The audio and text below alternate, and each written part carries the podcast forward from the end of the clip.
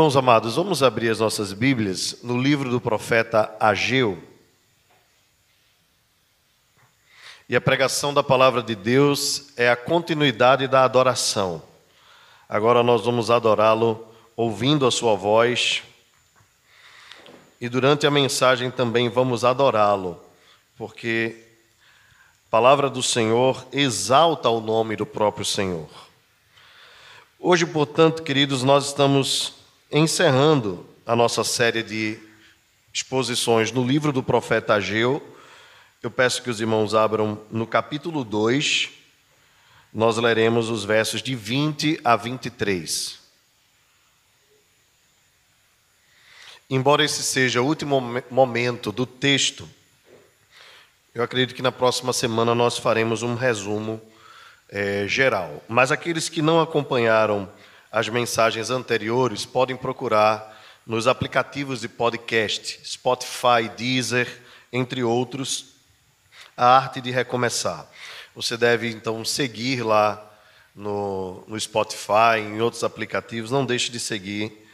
E aqueles que você puder dar um likezinho, dê um like, compartilhe também com outras pessoas para que possam acompanhar toda a série. Ageu capítulo 2, versos de 20 a 23. Veio a palavra do Senhor, segunda vez a Ageu, ao vigésimo quarto dia do mês, dizendo: Fala a Zorobabel, governador de Judá. Farei abalar o céu e a terra. Derribarei o trono dos reinos e destruirei a força dos reinos das nações Destruirei o carro e os que andam nele. Os cavalos e os seus cavaleiros cairão, um pela espada do outro. Naquele dia, diz o Senhor dos Exércitos: Tomar-te-ei, ó Zorobabel, filho de Salatiel, servo meu, diz o Senhor, e te farei como um anel de selar, porque te escolhi, diz o Senhor dos Exércitos. Amém. Vamos orar? Pai amado, obrigado por esta noite, pelos cânticos que entoamos aqui. Ó Deus, podermos confessar os nossos pecados e apresentarmos diante do Senhor as nossas iniquidades e ter a certeza, Senhor, do teu perdão, da tua graça sobre as nossas vidas. Obrigado, Senhor, por cada momento que já vivemos nesta noite. E te rogamos que tu abençoes a exposição da tua palavra a fim de que todos nós saiamos daqui transformados pelo poder do Teu Espírito Santo. Usa, Deus, a boca de quem fala, os ouvidos de quem ouve, e que haja, Deus, entre nós edificação, haja entre nós confronto, conforto e consolação. A verdade, Senhor, o que nós te rogamos é que o Teu Espírito faça como bem lhe apraz ele que é um inspirador das Escrituras, iluminador dos nossos olhos para que possamos enxergar as verdades do Evangelho, e Ele que perscruta os nossos corações e conhece as nossas necessidades, tem total liberdade para usar a tua palavra da forma como quiser. Portanto, que a tua glória seja manifesta nesta noite, em nome de Jesus. Amém. Meus irmãos, na arte de recomeçar, o povo de Deus, retornando do cativeiro, viveu experiências maravilhosas. A experiência de poder retomar a sua terra, retornar à sua terra e retomar a sua vida, a reconstrução das suas casas, a reconstrução do templo e as lidas do dia a dia, pois recomeçar nem sempre é fácil, na verdade é muito difícil restabelecendo os caminhos, as prioridades, colocando as coisas nos seus devidos lugares, vivendo as provações, passando por elas, caindo e levantando. A história do livro do profeta Ageu é muito semelhante à nossa história. Nós nos identificamos com a história do livro do profeta Ageu. Pois nós também encontramos na vida as oposições, nós também encontramos na vida as lutas, as dificuldades, nós lidamos muitas vezes com desânimo, Quantas vezes nós já não tentamos recomeçar algumas coisas na vida e, e, não conseguimos? Eu já falei aqui sobre o fazer exercícios ou a dieta, ou mesmo tentar retomar a, a vida devocional com regularidade, ou colocar como alvo, como objetivo, é, recomeçar um culto doméstico. Né? Os homens aqui sabem as lutas né, que nós enfrentamos, talvez é, poucos irmãos, infelizmente, tenham regularidade né, com o culto doméstico, mesmo em casas onde todos são cristãos. É impressionante como alguns fundamentos, algumas bases da, da nossa vida, é, muitas vezes estão esquecidas por nós e nós saímos do culto é, decididos em recomeçar e não conseguimos. Lidamos com isso. E, e no livro do profeta Ageu, nós encontramos assim é, é, essas dificuldades de, de colocar Deus em primeiro lugar como um desafio enorme, no qual o povo de Israel caiu, Deus o repreendeu, eles corrigiram. E tem uma, uma questão aqui que eu acho maravilhosa, é quando Deus chama a atenção do povo, trazendo à tona a lei. Né? No, no capítulo 2 ele diz assim: é, chama aqui o sacerdote, pergunta aos sacerdotes se ele tocar em alguma coisa com uma carne purificada, se fica santa. E o povo responde: não fica. Mas e, e se alguma coisa imunda que foi tocada num corpo, é, tocar em alguma coisa santa, essa coisa fica imunda? Sim, fica imunda. Então Deus estava chamando a atenção do povo para talvez um dos temas mais importantes aqui do livro do profeta Ageu. Eu diria que o tema principal é a ideia de que Deus deve estar em primeiro lugar, mas como um subtema disso aí, Deus chama a atenção para o povo ah, sobre a força que o pecado tem é, de influenciar, de se alastrar. Com essa ilustração oriunda da lei de Moisés, Deus chama atenção para o povo sobre isso. Olha, algo santo, quando toca em algo imundo, né, não, não torna aquilo puro. Mas algo impuro, quando toca em algo puro, se alastra. Mostrando assim a força do pecado e daquilo que é contra a santificação. Deixa eu dar um, um exemplo aqui para os irmãos, bem simples, bem objetivo e, e veja se você se identifica com isso. Veja as influências ah, da impiedade no mundo e o poder que ela tem, até mesmo sobre as nossas vidas, quando nós não vigiamos, não estamos atentos. No ambiente de trabalho, por exemplo, as piadas que não são adequadas, aí muitas vezes nós participamos. No ambiente da universidade ou da faculdade, a mesma coisa né, as conversas que não agradam, atitudes que não agradam. Agora, observe isso quanto à quebra da lei. A, a tendência de nós termos deuses que tomam conta do nosso tempo, do nosso coração, é muito forte. Qualquer coisa a gente vicia assim com a facilidade e, e para a gente dedicar talvez o mesmo tempo às coisas que são boas, que são espirituais, que são de Deus, que edificam, a gente não tem tanto ânimo, tanta alegria. Deixa eu dar um, mais um exemplo aqui, talvez os irmãos vão se identificar comigo. Eu estava aqui um dia na igreja, e não sei se era uma noite de oração, tava, Marcelo estava aqui, Marcelinho estava também. Aí Marcelinho disse assim: Tio, me empresta teu celular.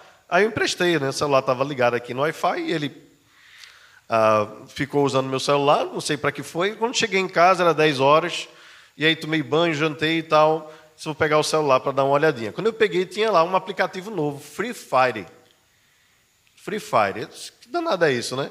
Mas apertei lá e vi que era um joguinho, né? Disse, que legal, aí já desci com a arma, né? Tal, aí matei um, tal, aí me mataram, aí eu matei outro. Aí eu disse, espera aí, esse cara vai me matar? Aí, tum, tum, tum, tum. Aí comecei lá no joguinho tal. Tá, tá, quando eu olhei, três horas da manhã.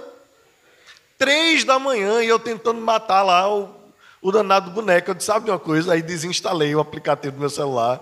Eu disse, rapaz, que facilidade a gente tem para se viciar. Nada contra o, o jogo em si, é uma diversão. Quem sabe usar todas essas coisas com moderação, usa e usa muito bem. É, não tenho nada contra isso, tá? O jogo futebol. É, na minha época era o FIFA Soccer lá do Nintendo, né? Alguns não sabem o que é isso, né? mas tudo bem. É, mas eu fiquei pensando assim, meu Deus, será que eu ficaria até três horas da manhã lendo as Escrituras? Será que eu ficaria até três horas da manhã orando?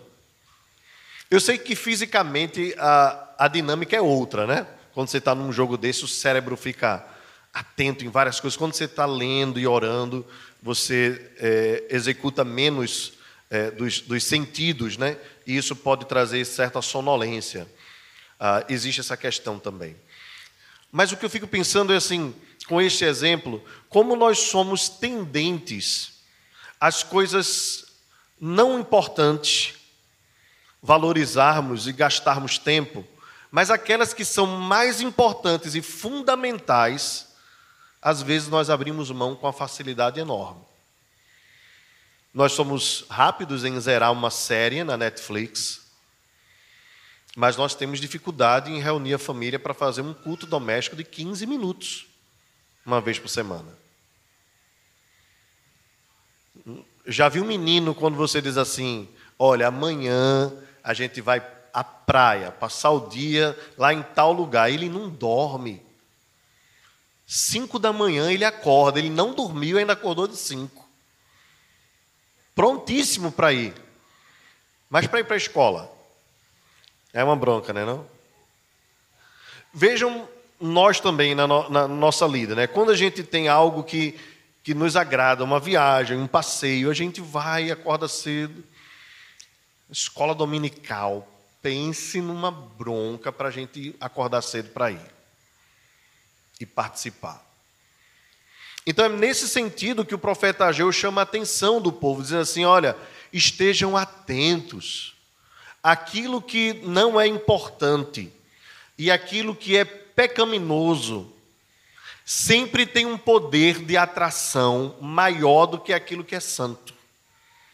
Mas não troque as prioridades. Deus deve estar sempre em primeiro lugar. Há sempre uma recompensa, irmãos, uma bênção maior.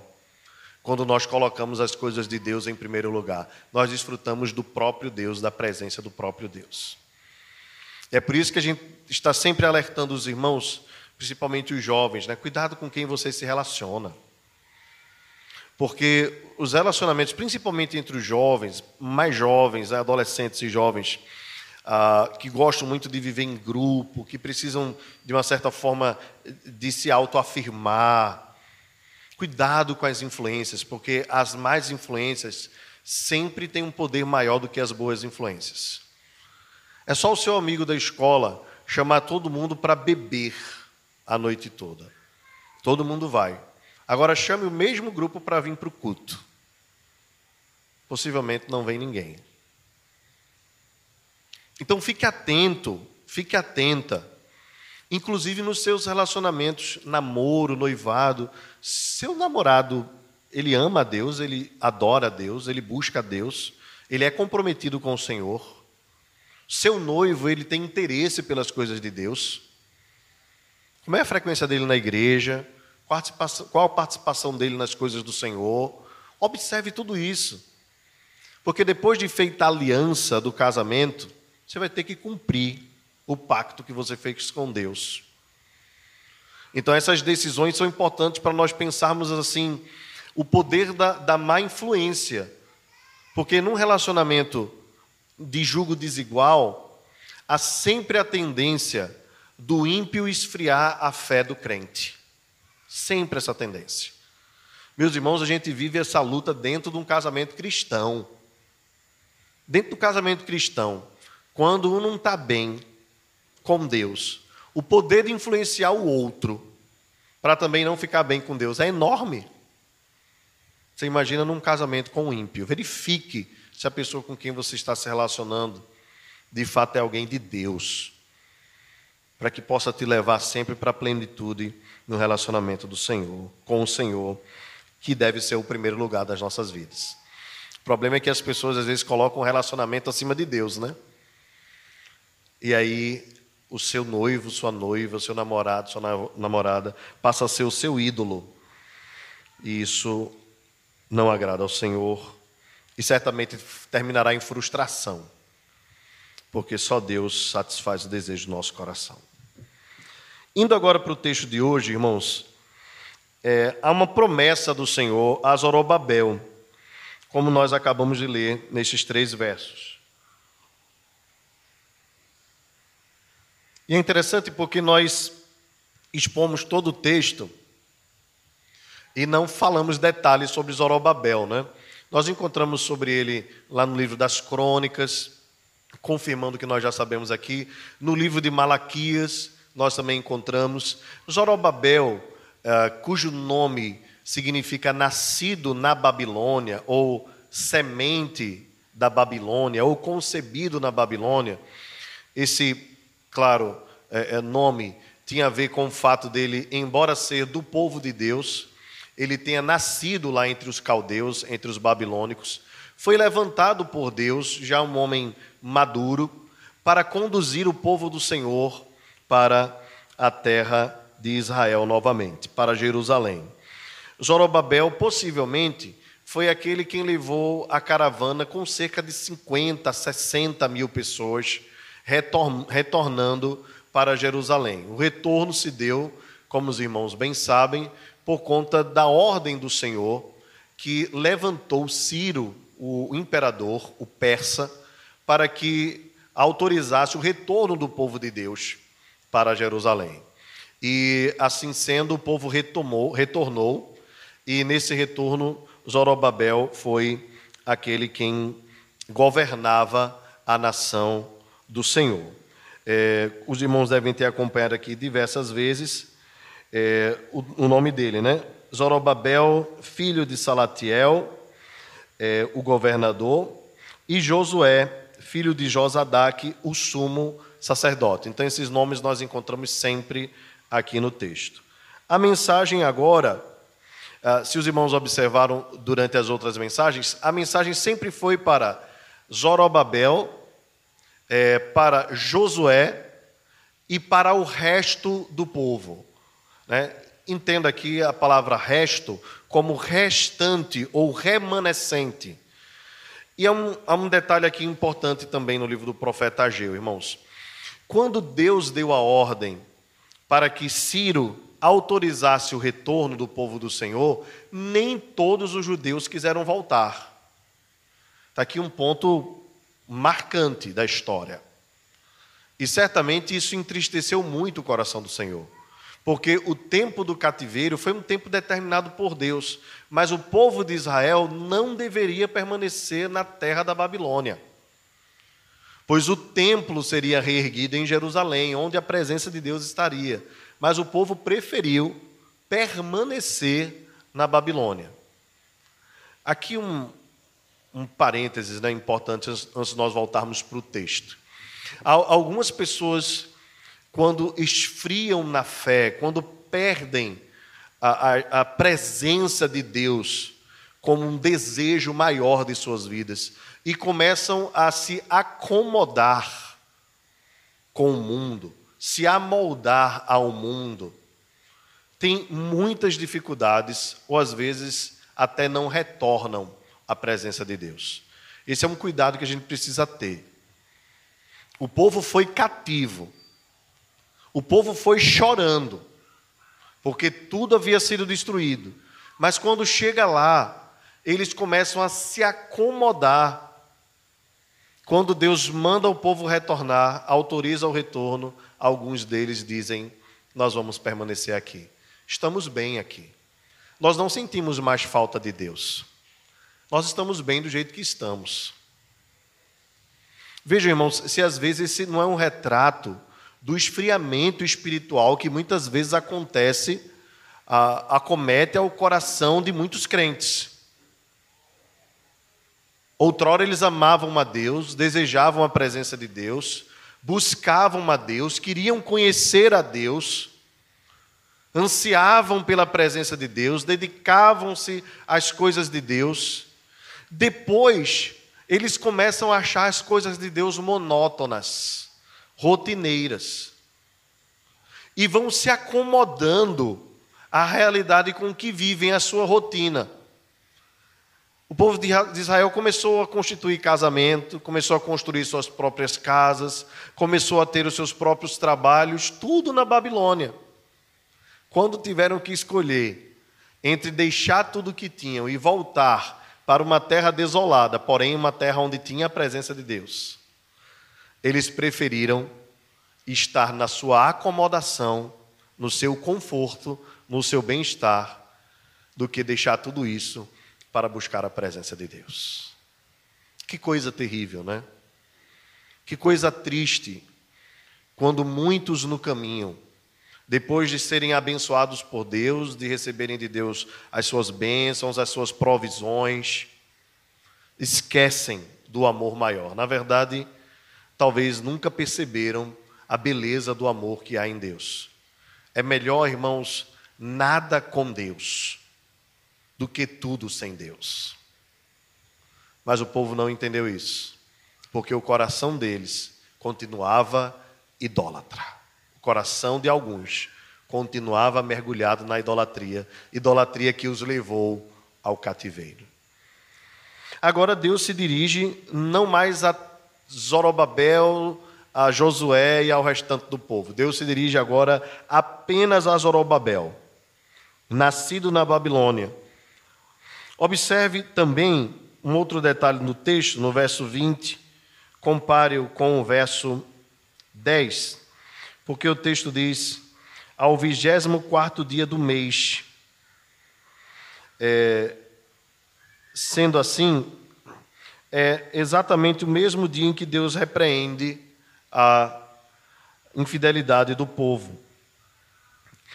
Então, depois de Deus ter repreendido o povo, Deus se dirige especialmente a Zorobabel numa palavra de conforto, de consolação e numa promessa de vitória. Por que a Zorobabel, irmãos? Porque, como governador, representante do Estado, o peso estava sobre as costas dele. Ele é quem sofreu, assim como Moisés, né, quando saiu com o povo né, da, do Egito e caminhou até a terra prometida, ele foi quem sofreu. Sofreu as afrontas, foi ele quem sofreu as, as, as crises externas, né? Porque se levantaram Sambalate, Tobias, vieram os samaritanos para desanimar o povo. Foi ele que sofreu crises internas também, porque muitos do povo começaram a murmurar quando viram o templo sendo reconstruído. E, e o líder, muitas vezes, sofre duplamente. Ele sofre como pessoa e ele sofre também com o sofrimento do povo, precisando lidar com questões externas e internas, crises que se levantam. Então agora Deus tem uma palavra especial para ele. Deus diz: Zorobabel, farei abalar o céu e a terra. Zorobabel, eu derribarei o trono dos reinos e destruirei a força dos reinos das nações. Zorobabel, eu destruirei o carro e os que andam nele, os cavalos e os seus cavaleiros cairão um pela espada do outro. Louvado seja o Senhor diante de tantas crises que se levantaram, tantos povos, tantas nações contra o povo de Israel, e este homem carregando a responsabilidade de comandar um povo tão grande, com tantas murmurações ao redor, o saudosismo dos anciãos, as perseguições, as crises internas e externas, Deus o consola dizendo: Zorobabel, eu estou no controle de todas as coisas. Eu estou reinando sobre tudo, absolutamente sobre tudo. Agora tem um detalhe interessante.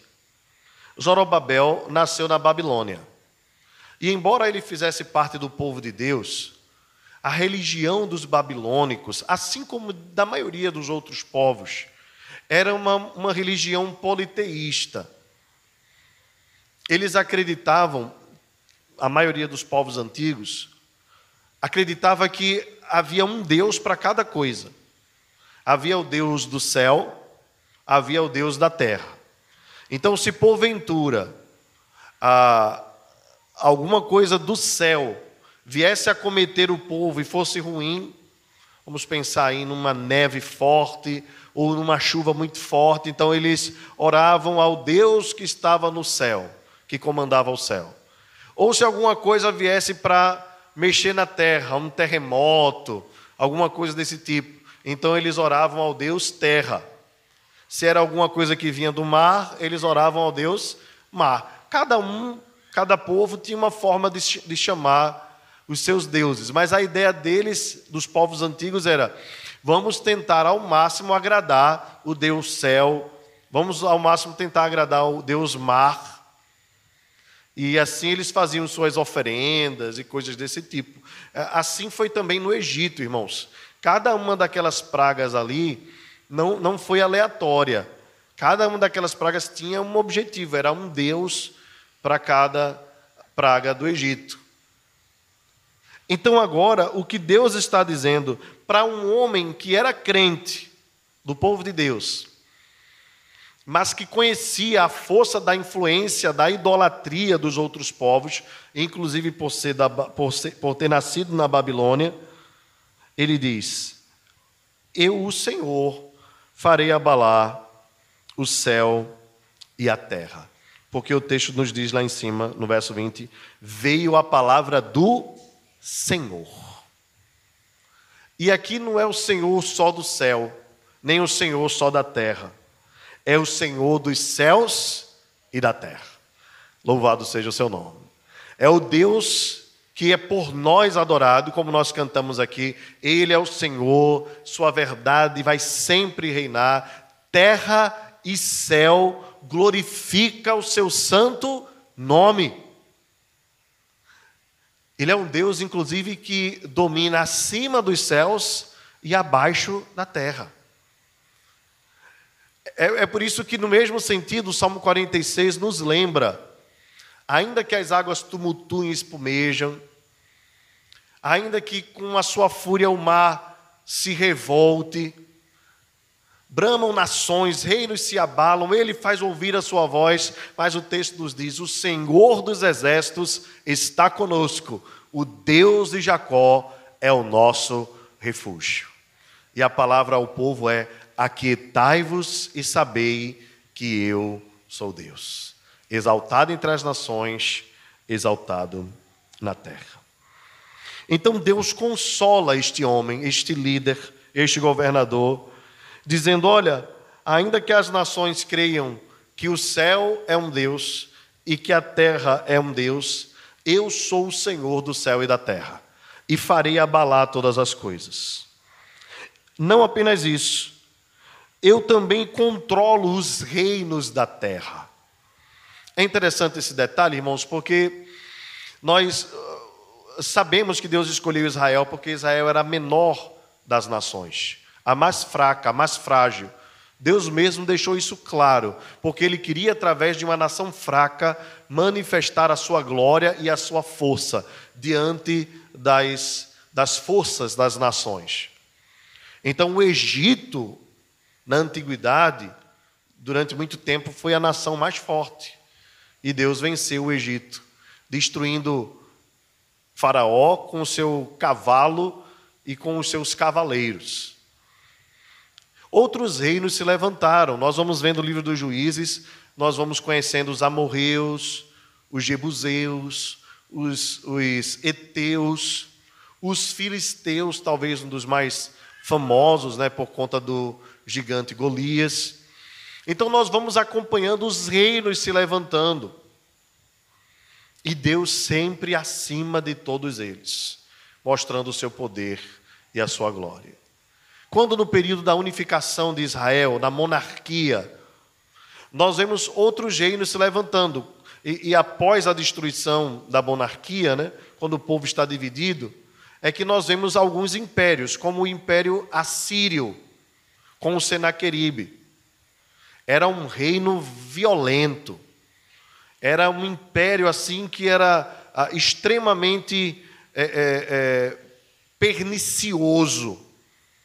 Eles não tinham pena de ninguém, não tinham compaixão, até o ponto de, de cometer atrocidades. Por exemplo, quando eles pegavam ah, uma presa, eles prendiam atrás da carruagem, colocavam um, man, um anzol no nariz dos homens e colocavam freios na boca dos homens e arrastavam como um sinal assim de, de manifestação de poder, de autoridade.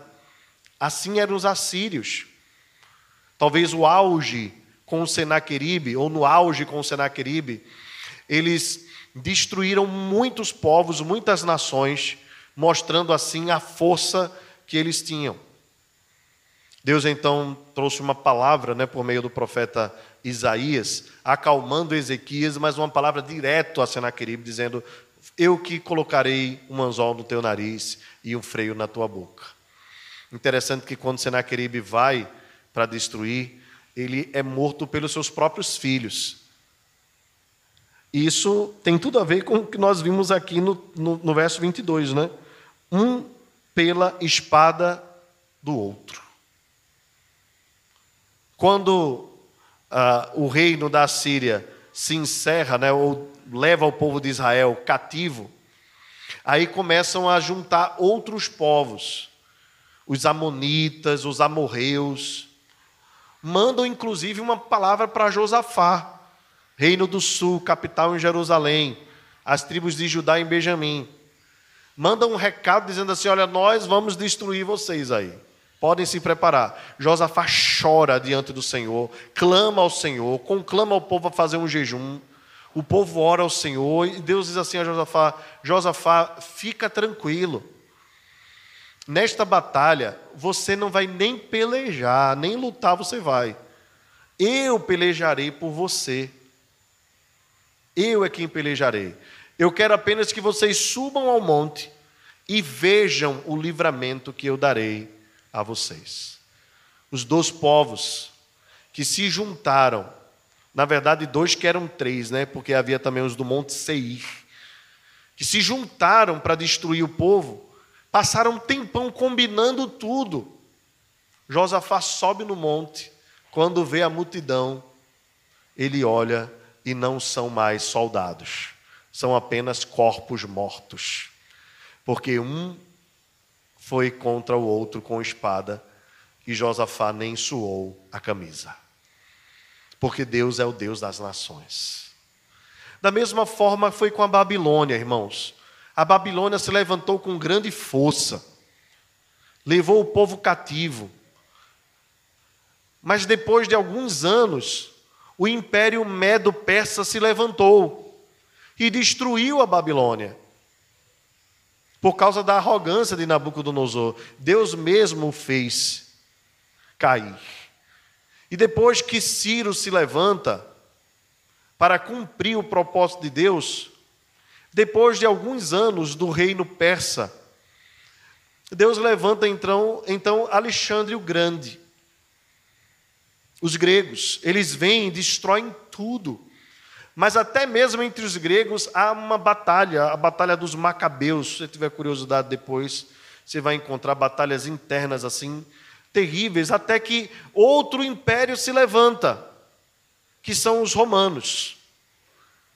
E nós conhecemos a, a história de Jesus, a história do, do início do, da era cristã, sob o império de Roma. E nós vamos acompanhando tudo o que eles fizeram, até que depois de alguns poucos séculos, Deus levanta os bárbaros, que destrói todas, toda Roma e todo o império. A verdade, irmãos, é que um reino vem sobre outro, mas o Rei dos Reis está acima de todos os reinos da terra. Ele controla todas as coisas.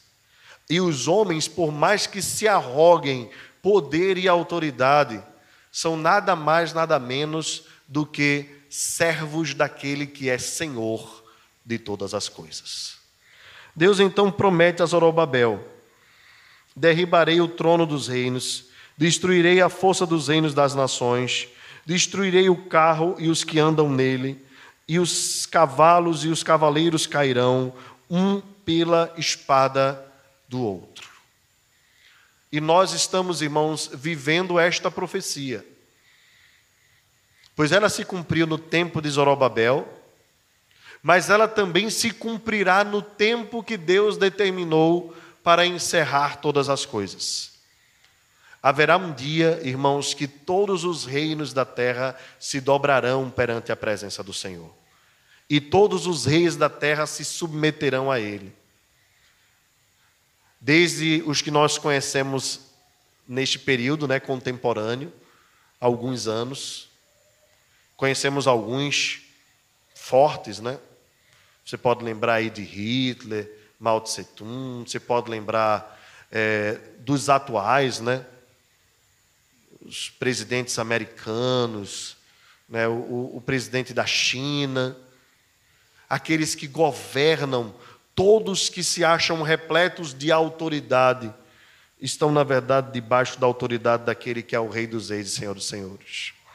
Haverá o dia em que ele encerrará todas as coisas e que nós, Igreja do Senhor, é que assumiremos o trono das nações. A Bíblia diz que nós reinaremos com Cristo e governaremos as nações. Você já imaginou uma coisa dessa? Nós vamos comandar todas as coisas, pois nós somos feitos por Deus em Cristo Jesus reino e sacerdote. Fomos constituídos para Deus, reino e sacerdote. Interessante porque aqui no texto nós vamos sempre ver Deus falando com o governador, que representa o reino, Zorobabel, e com o sacerdote, Josué. E isso é um prenúncio do que nós assumiremos. Na verdade, nós já reinamos com Cristo mas ainda não completamente.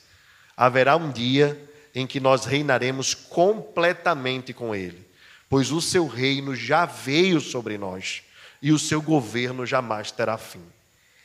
E ele governará com justiça e com equidade, dando aos povos a devida paga, ao seu povo concedendo graça, misericórdia e perdão aos ímpios juízo e ira que não tem fim. Assim ele governará durante toda a eternidade. Meus irmãos, o que essa palavra traz para nós como aplicação, e eu queria fazê-lo fazê-la com muita, muita brevidade, mas eu queria que você guardasse no coração. Ainda que nós estejamos neste mundo, debaixo de tiranos, de ditadores que querem a todo tempo usurpar a nossa liberdade como cidadãos desta pátria a um reino superior ao governo deste mundo. E este reino, que é o reino do Senhor, ele não tem fim, está acima de tudo ele é eterno. Ainda que nos tirem a liberdade, como tem sido tentado nos tirar, nós somos livres porque o nosso Rei é Rei sobre todas as coisas. E somos livres nele. Ainda que nos tirem tudo, os governos desta terra não podem tirar do nosso coração a fé que Deus mesmo colocou e implantou em cada um de nós. O cerco está se fechando, irmãos. Só não vê quem não quer.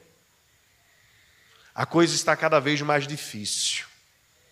Se você não sente aqui, eu lamento, lamento muito, porque talvez você esteja desconectado do que está acontecendo na realidade do seu país e mais ainda, a preocupante realidade do mundo onde irmãos nossos estão sendo mortos agora pela fé em Cristo Jesus que eles não negam. Na Nigéria, nós temos acompanhado constantemente os relatos. Na própria China, onde irmãos precisam se reunir há anos de forma clandestina. E em muitos lugares desta terra.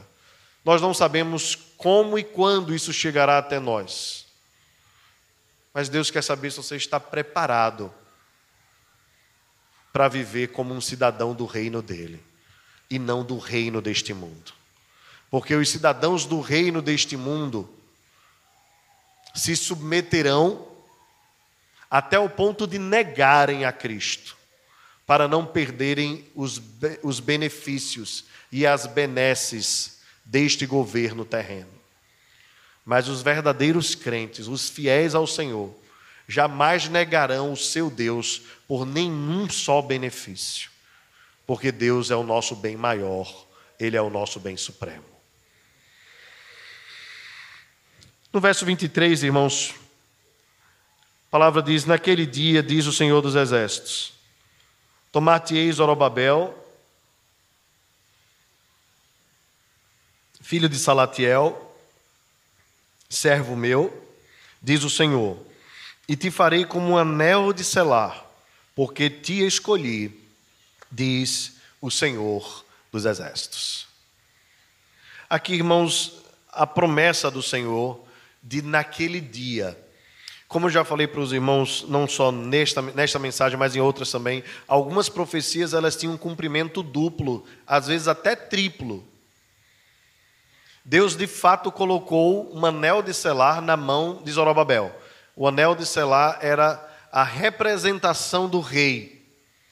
Quando o rei é, baixava algum decreto, ele pegava então o seu anel de selar e ali ele punha, forçava contra o pergaminho e aquilo ali tinha a representação do rei. Para qualquer lugar que se fosse, aquela pessoa ia como um embaixador do rei, era como se o próprio rei estivesse ali. Essa mensagem se cumpre na vida de Zorobabel e no tempo imediato, mas ela também se cumpre num outro tempo, porque há um detalhe tremendo aqui na vida de Zorobabel, quando nós vamos acompanhar no livro das crônicas a sua linhagem. Zorobabel, irmãos, era da descendência de Davi. Ele era da tribo de Judá. Portanto, o governo foi dado a ele não de forma aleatória, mas o próprio Deus o levantou como um daqueles que cumpriria a profecia que Deus deu a Davi. Deus havia dito a Davi: Olha, Davi, o teu trono jamais terá fim. E veja que interessante, anos depois, o reino dividido, o povo é levado cativo. Quando Ciro é levantado por Deus para autorizar o retorno do povo, quem é o governador? Um descendente de Davi, uma semente de Davi. Apesar então do seu nome significar semente da Babilônia, a verdade é que Zorobabel era da semente de Davi, da linhagem real, do povo de Deus. E os irmãos sabem, claro, onde eu quero chegar com essa argumentação. É que aquele que é da linhagem de Davi é mais do que da linhagem de Davi. Ele é da linhagem do próprio Cristo. E se você abrir a sua Bíblia em Mateus, nos primeiros capítulos, você vai encontrar a genealogia de Jesus e vai encontrar o nome dele, Zorobabel, descendente de Davi, antecessor de Cristo Jesus, o nosso Senhor. Portanto, nós podemos identificar claramente aqui que Zorobabel é um tipo de Cristo ou seja, aquele que na antiguidade representava o Senhor. Portanto, a glória toda aqui já é dada a Cristo como Rei das nações, como aquele que governa sobre todas as coisas. O texto diz então: ah, Meu servo, te farei como um anel de selar, e mais, te escolhi. Jesus é o escolhido de Deus. Jesus é o representante de Deus na terra. Jesus é o servo do Senhor. Assim ele foi chamado por Isaías. e a ele é dado o governo de todas as coisas, o domínio sobre tudo e sobre todos. E embora naquele período muitos reinos, impérios, nações tivessem se levantado, Deus estava deixando muito claro: eu sou o Senhor dos exércitos, e eu escolhi um que vai reinar sobre tudo. Este era Zorobabel no período imediato, mas acima de tudo, é Cristo em todos os tempos. Ele governa sobre tudo e sobre todos. Irmãos, que aplicação nós podemos trazer sobre esta, este verso nesta noite, para nós encerrarmos a nossa exposição hoje? É que nós, mais uma vez, não precisamos temer o que vem à frente, nem o hoje, nem o amanhã, pois nós temos um governador real que foi perfeito, cumpridor da lei, que mostrou autoridade sobre os demônios, que mostrou autoridade sobre os governos, a quem o próprio Deus concedeu autoridade sobre os céus e a terra. Ele mesmo disse: Toda autoridade me foi dada nos céus e na terra. Toda autoridade. É um rei que nos garante presença o tempo todo. Pois ele disse: Eis que estou convosco todos os dias até a consumação dos séculos. E é um rei que nos garante vitória. Pois no livro do Apocalipse, nós vemos ele como cordeiro sentado no trono, mas como um leão, governando todas as coisas. Ele é quem foi digno de abrir o livro e desatar os selos. Foi diante dele que os homens os anjos, os seres celestiais se prostraram e disseram: Digno és, Senhor, de receber o poder, a honra, a glória, a força, a majestade e a soberania, porque foste morto e compraste para Deus os que procedem de toda raça, povo, tribo, língua e nação, e os fizesse sacerdotes e reinarão sobre a terra. A esse Deus seja para sempre o louvor dos nossos lábios, do nosso coração.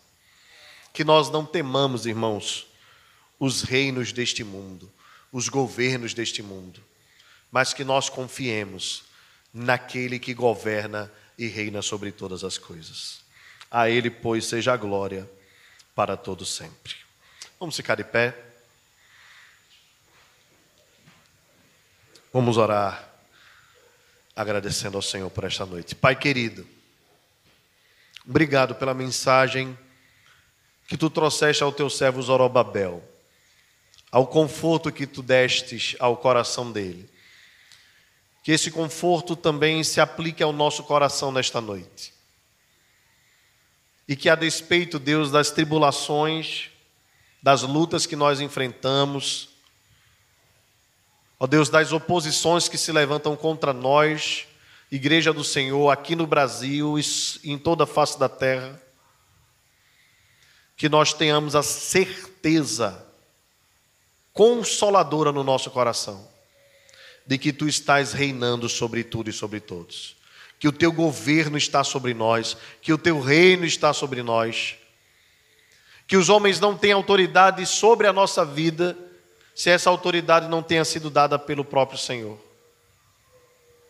Pai querido e Deus amado, consola, conforta o nosso coração e que nós jamais nos dobremos diante das propostas de negarmos o teu nome em favor de benefício sem nenhum. E ainda que um exército se acampe contra nós, ainda que os montes desabem sobre nós, ainda que nós sejamos entregues pelos da nossa própria casa, nós não negaremos o teu nome. Que o Senhor possa encontrar entre nós um povo fiel, um povo que te ama, um povo que não abre mão de ter o Senhor como prioridade acima de tudo e acima de todas as coisas. Perdoa-nos, Senhor. Perdoa-nos se às vezes nós abrimos mão da nossa integridade, se às vezes nós abrimos mão do bom testemunho do teu nome para sermos politicamente corretos, para nos amoldarmos ao que esse mundo diz. Perdoa-nos, Senhor, se às vezes nós baixamos a guarda e vemos o inimigo se armando contra nós. Se temos sido covardes, fracos, falhos, perdoa-nos. E levanta um povo forte, um exército, que não se dobra diante das migalhas que têm sido propostas a nós. Migalhas porque o Senhor tem nos prometido um banquete. E às vezes nós abrimos mão das bênçãos do Senhor por migalhas ou por pratos de lentilhas. Perdoa-nos, Senhor. Ajuda-nos a sermos fiéis em todas as coisas. Nós não sabemos qual o futuro da tua igreja no Brasil, mas nós temos visto o que tem acontecido no mundo. Pastores sendo presos no Canadá, simplesmente por estarem falando do teu amor nas ruas. Irmãos sendo mortos por metralhadoras na Nigéria. Crentes sendo perseguidos na Coreia do Norte, na China, nos países árabes, até mesmo irmãos no México, têm sido postos para fora de casa, pelos da própria família, por não negarem o Senhor. Ó oh Deus, fortalece o teu povo, sustenta o teu povo nestes dias difíceis.